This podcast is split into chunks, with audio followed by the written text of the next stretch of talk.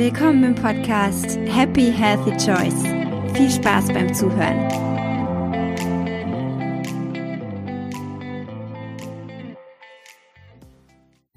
Hallo, wie schön, dass du dabei bist bei der ersten Folge. Es ist so aufregend. Es ist so aufregend. Ich, es ist was ganz Neues für mich. Also mich reden zu hören, das geht ja fast jedem so, sowieso ganz schlimm für mich. Und ich hoffe nur, dass du mich gut anhören kannst und nicht jetzt wegklickst.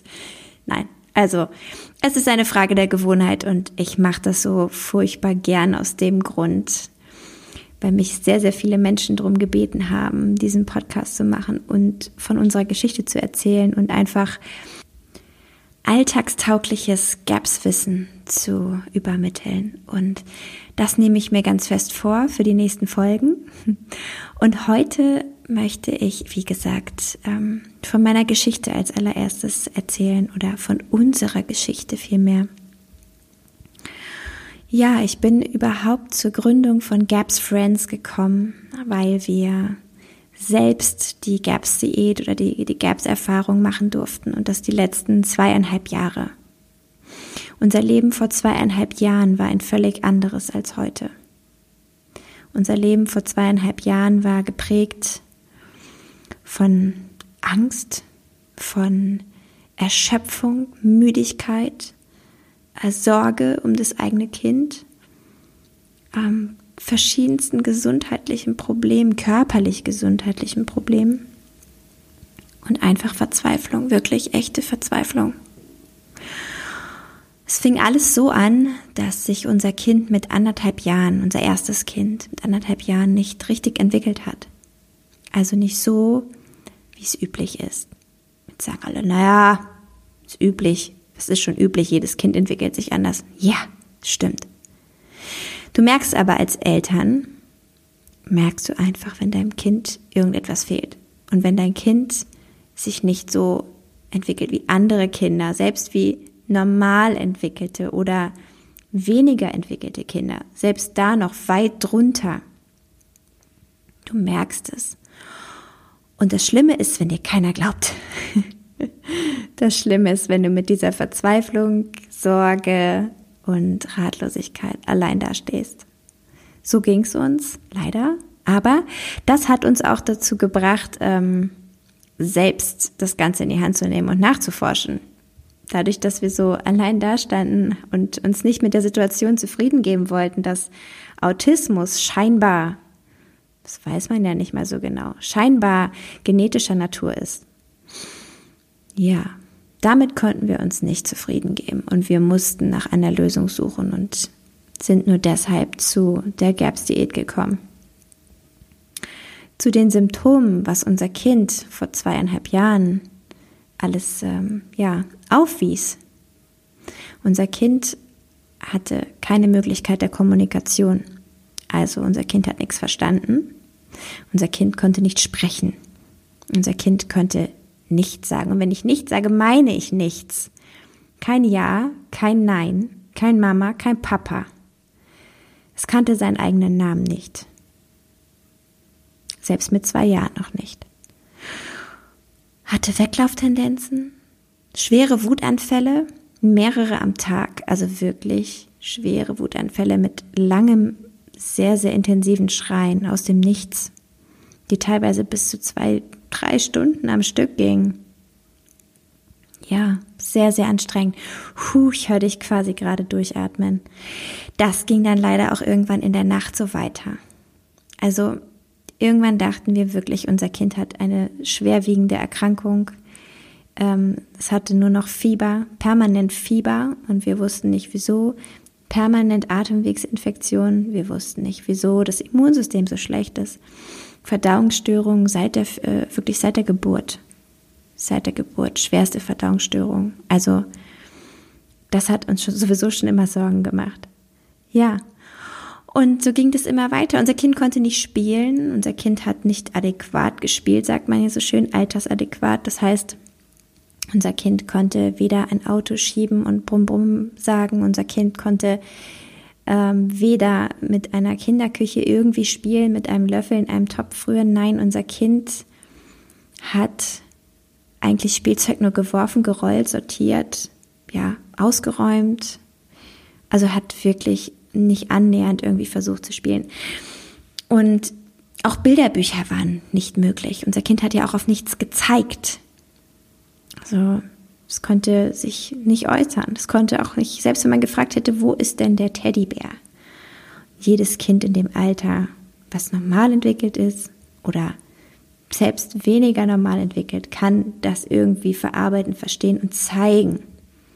Selbst wenn es noch Schwierigkeiten hat, den Teddybären zu finden, aber diese Anforderungen, diese letztlich das, was wir in der U7 dann auch testen, die Anforderung an das Kind, irgendetwas auszuführen, wonach man es fragt, das gab es bei uns nicht. Das gab es einfach nicht.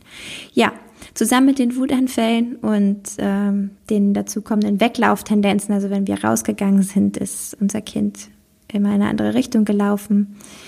Und hat er seinen Namen nicht verstanden oder nicht darauf reagiert, das war eben dann doppelt schwierig. Ne? Also man hätte niemals rufen können, bitte bleib stehen, stopp oder ja, den Namen und stopp. Ja, das war einfach nicht möglich.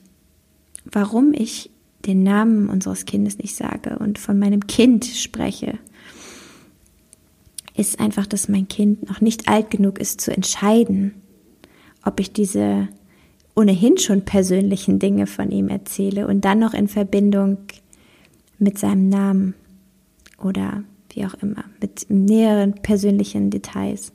Ich erzähle von, von den Problemen meines Kindes deshalb jetzt so gerne, weil diese Probleme alle nicht mehr da sind. Also mein Kind hat diese Probleme nicht mehr und ähm, wir haben das Ganze eben einem tollen Umstand zu verdanken, was ich mit euch teilen möchte. Aber so weißt du doch, warum ich mit äh, dem Namen ein bisschen vorsichtig bin. Und es wird der Tag kommen, wo mein Kind selbst entscheiden kann, ob es dann sich selbst per Foto, Video oder mit Namen zeigen möchte. Ich kann mir vorstellen, dass es das möchte. Ja, wie ist unser Leben heute? Unser Leben heute ist ein völlig anderes nach zweieinhalb Jahren Gerbsdiät. Als ich damals herausgefunden habe, was es sein könnte, als ich damals herausgefunden habe, dass ähm, Autismus vielleicht eben doch nicht einfach nur genetisch ist, sondern man etwas tun kann, dass da noch etwas anderes dahinter stecken könnte, war ich wirklich geflasht. Ich habe mir das Buch bestellt, Dr. Natasha Campbell McBrides Buch Gut and Psychology Syndrome. Also noch drunter steht natürliche Heilung von Autismus, ADHS, Legasthenie, Dyspraxie, Schizophrenie. Bam. Ich dachte nur, wow, das brauche ich. Und ähm, als ich die ersten Seiten gelesen habe, war mir das alles klar. Und ich habe sofort angefangen. Ich habe sofort angefangen, unsere Familie umzustellen auf die GAPS-Diät. Und es war ein langer Weg, es war durchaus ein harter Weg, aber er hat sich wahnsinnig gelohnt. Schon nach den ersten Wochen oder in den ersten Wochen hat unser Kind die ersten Worte gesagt. Ja, ja, es kamen die ersten Wörter aus ihm heraus. Ich könnte heute noch weinen, wenn ich nur dran denke. Es kam dann auch ein Mama und ein Papa. Ja, und so ging es immer weiter. Unser Kind wurde immer gesünder, immer strahlender, immer kräftiger. Es gibt ein Foto. Es gibt quasi vorher-nachher-Fotos ungewollt, aber die sind mir irgendwann in, den, in die Hände gefallen, als ich Bilder durchgeguckt habe. Und zwar ein Foto von unserem Kind kurz bevor wir mit GAPS begonnen haben und vier Monate nachdem wir begonnen haben. Und ich zeige es so gerne Menschen um mich herum, weil es, also es ist so unfassbar, was man da sieht. Wie gesagt, das kann ich so mit der Öffentlichkeit noch nicht teilen, aber ja, irgendwann seht ihr das vielleicht auch noch. Vielleicht seht ihr es vorher an euch oder an eurem Kind, wer weiß. Ja, und ähm, unser Kind hat sich immer, immer mehr entwickelt, hat wirklich große, große Steps nachgeholt. Nach und nach, wirklich über die zweieinhalb Jahre verteilt. Es ist keine spontane Heilung gewesen. Oder ich stelle mich nicht hier hin und sage, ähm, ähm, ich habe mal eben eine Diät gemacht und bumm war alles weg. Nein, unser Kind hat über zweieinhalb Jahre Heilung hinter sich. Unser Kind durfte zweieinhalb Jahre lang heilen und es hat sich so dermaßen gelohnt. Unser Kind hat heute Freunde, wird zu Kindergeburtstagen eingeladen, spielt und baut Lego, hat eine wahnsinnige Bindung zu uns und redet wie ein plappernder Wasserfall und weiß, weiß manchmal nicht, wie viele Fragen es noch stellen soll, weil es so wissbegierig ist. Es ist so schön. Es macht so Spaß und wir haben ein tolles Familienleben. Es gibt wirklich null Wutanfälle oder Anfälle von schlechter Laune oder oh, unser Kind ist so süß ausgeglichen. Wenn es aufsteht, fragt es mich, hallo, guten Morgen Mama, hast du gut geschlafen? Wir können das halt jedes Mal nicht glauben und ja, erfreuen uns sehr, sehr daran. Wir waren jetzt vor kurzem mal wieder im Zoo und das ist auch immer ein toller Vergleich, weil ähm, autistische Kinder nehmen ein Zoo natürlich anders wahr als nicht autistische Kinder. Und wenn wir früher im Zoo waren, haben wir eigentlich mehr darauf aufgepasst, dass unser Kind nicht weglief, plötzlich. Haben versucht, ihm irgendwas zu zeigen, ganz nah ranzugehen, dass es das irgendwie wahrnimmt. Aber es war halt nicht möglich, ne? Das Einzige, wo wir dann ein bisschen was machen konnten, war immer der Spielplatz. Der Spielplatz ist heute auch noch ganz weit vorne bei meinen Kindern, aber die Tiere und alles, was man sich da angucken kann, ist der absolute Wahnsinn für mein Kind. So wissbegierig. Ich habe mich so gewundert, als, als mein Kind wissen wollte, warum da Geld im Brunnen liegt im Zoo. Und dann wollte es wissen, warum da eben diese Geldstücken drin liegen. Und ich habe dann erklärt, das ist ein Wunschbrunnen und die Menschen schmeißen da was rein und wünschen sich dann etwas, was ihnen ganz wichtig ist und das soll in Erfüllung gehen. Und als wir dann noch mal eine halbe Stunde später dran vorbeigegangen sind, fragte mich mein Kind, ob es ein bisschen Geld haben darf, weil es was in den Geldbrunnen, in den Wunschbrunnen schmeißen möchte und es wünscht sich so sehr eine selbstfahrende Lego-Eisenbahn.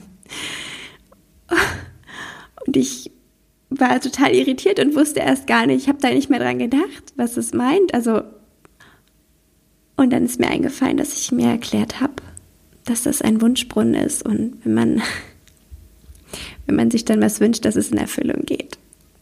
Ja, das haben wir dann gemacht und ich konnte mein Glück nicht fassen.